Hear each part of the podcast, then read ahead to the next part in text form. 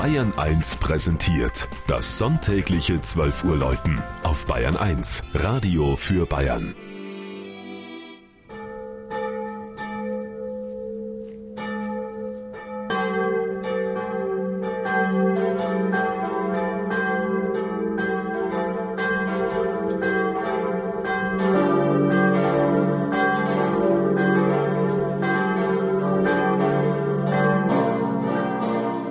Tuntenhausen in Oberbayern. Schon von weitem grüßt die majestätische Doppelturmfassade der Basilika Maria Himmelfahrt die Wallfahrer, die alljährlich zu Tausenden durchs Eiblinger Land hin zur mächtigen Jungfrau ziehen. Die ersten Pilger sind für 1315 überliefert. Im 16. Jahrhundert zählte Tuntenhausen, dessen Name auf einen Siedler namens Tonto im 8. Jahrhundert zurückgeht, zusammen mit Altötting und Andex zu den drei größten bayerischen Gnadenstädten. In der Säkularisation aber war die Kirche schon zum Abbruch freigegeben, ihre Ziegel für den Salinenbau in Rosenheim bestimmt. Irgendwer verzögerte die Freveltat, und von der Regierung Ludwigs I. an lebte die Wallfahrt wieder auf.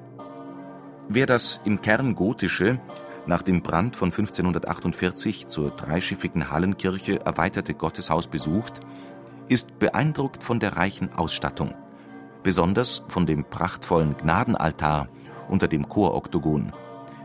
Der Hofkistler Heinrich Schön, der ihn im Auftrag Kurfürst Maximilians um 1630 schuf, hat Maria ganz ins Zentrum gerückt. Das Kind auf dem Schoß thront sie unter dem goldenen Baldachin.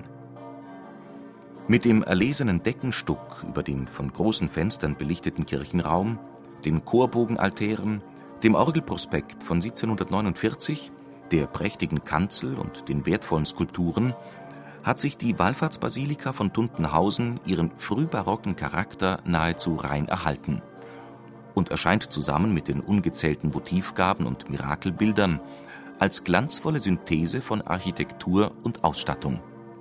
Vor allem aber als beeindruckendes Zeugnis altbayerischer Frömmigkeit.